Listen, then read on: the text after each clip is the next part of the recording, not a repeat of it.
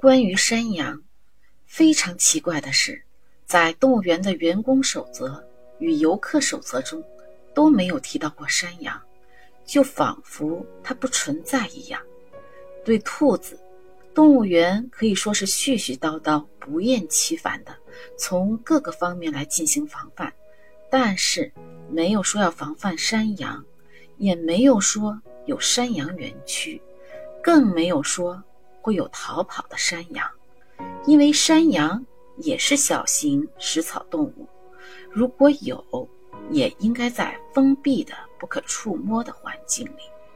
那么，变身的山羊会在哪里呢？首先，提到山羊的是海洋馆内部告示，说山羊肉不可以吃。游客捡到的纸条里，第一句就是。兔子血不存在，是山羊肉。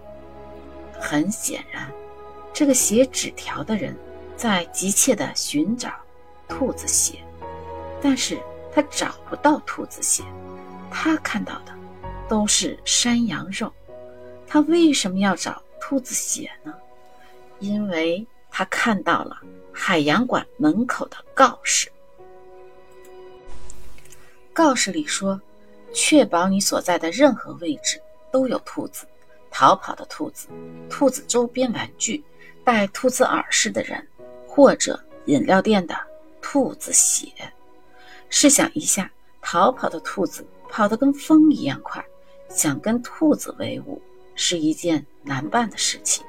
戴兔子耳饰的人更是稀有。那么，比较容易掌控的，就是购买兔子周边。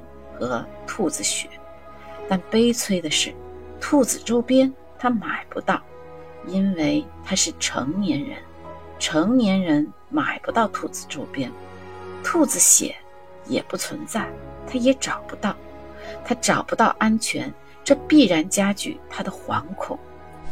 更奇怪的是，他在大象园区看到山羊园区是大象，也就是说。他看到了好几头山羊组成了一个长兔子耳朵的大象，但是大象园区的保安也没有提到过山羊。那么问题来了：是动物园的人能看到山羊吗？游客纸条里的山羊，在动物园里的人看来，会不会是兔子呢？纸条里说。你是大象，谁是大象？他在说谁？我推测，他是在说一只主动接近他的兔子，因为作为黑衣人，除了兔子，动物园里没有其他人会搭理他。但是在他的眼里，现在没有兔子，那是大象。第五只白狮子是山羊，在这里。山羊终于看到了他热切盼望已久的兔子血，无比激动，因为他还记得海洋馆门口的告示说：“兔子是我们的暗号，它们象征安全与保护。”蓝衣员工兜头把兔子血洒在了山羊头上，他终于得到了兔子血。